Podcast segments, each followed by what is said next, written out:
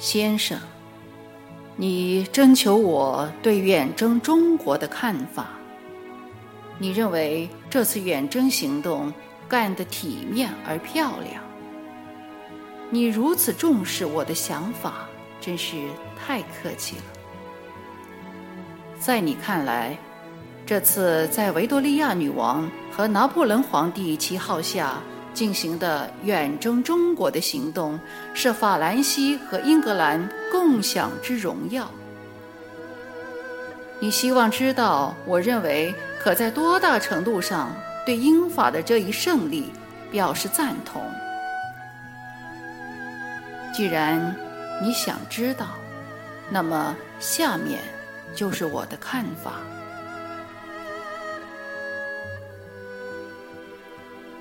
在地球上某个地方，曾经有一个世界奇迹，它的名字叫圆明园。艺术有两个原则：理念和梦幻。理念产生了西方艺术，梦幻产生了东方艺术。如同帕特农神殿是理念艺术的代表一样，圆明园是梦幻艺术的代表。它荟萃了一个民族的几乎是超人类的想象力所创作的全部成果。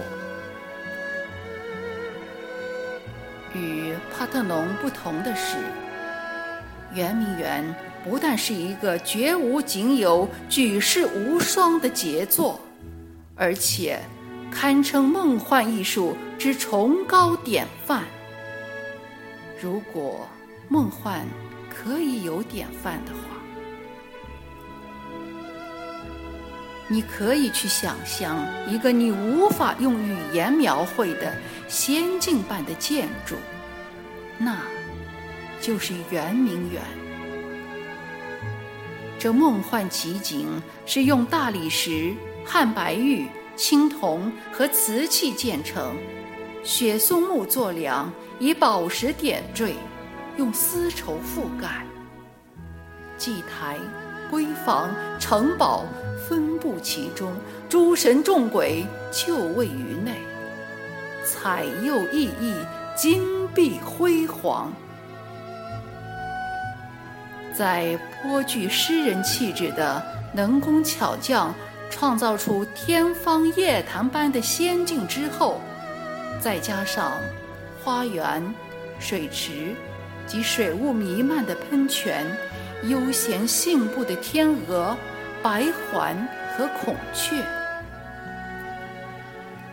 一言以蔽之，这是一个以宫殿、庙宇形式表现出的充满人类神奇幻想的夺目耀眼的宝洞。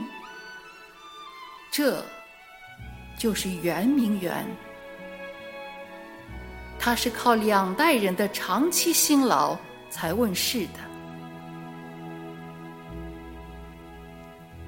这座宛如城市、跨世纪的建筑是为谁而建？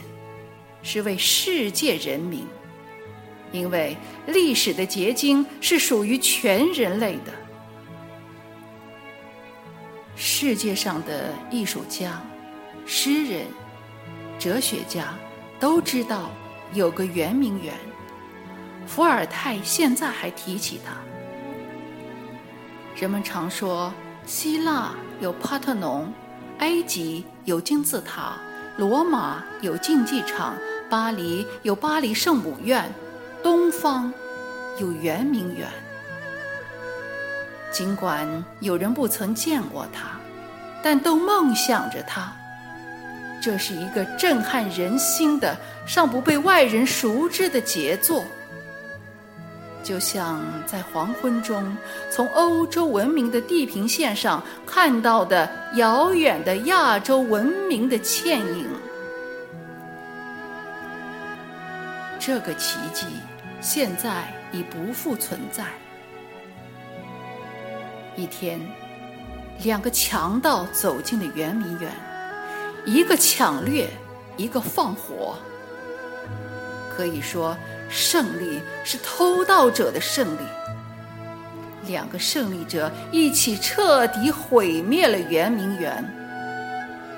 人们仿佛又看到了因将巴特农拆运回英国而臭名远扬的埃尔金的名字。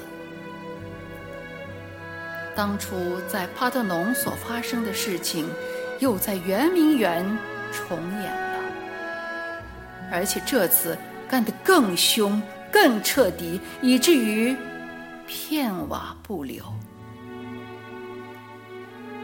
我们所有教堂的所有珍品加起来，也抵不上这座神奇无比、光彩夺目的东方博物馆。那里不仅有艺术珍品，还有数不胜数的金银财宝。多么伟大的功绩，多么丰硕的意外横财！这两个胜利者，一个装满了口袋，另一个装满了钱柜，然后勾肩搭背、眉开眼笑地回到了欧洲。这。就是两个强盗的故事。我们欧洲人自认为是文明人，而在我们的眼里，中国人是野蛮人。可这就是文明人对野蛮人的所作所为。在历史面前，这两个强盗分别叫做法兰西和英格兰。但我要抗议。而且我感谢你给我提供了这样一个机会。统治者犯的罪，并不是被统治者的错。政府有时会成为强盗，但人民永远也不会。法兰西帝国将一半战利品装入了自己的腰包，而且现在还俨然以主人自居。炫耀从圆明园抢来的精美绝伦的古董。我希望有一天，法兰西能够脱胎换骨、洗心革面，将这些不义之财归还给被抢掠的中国。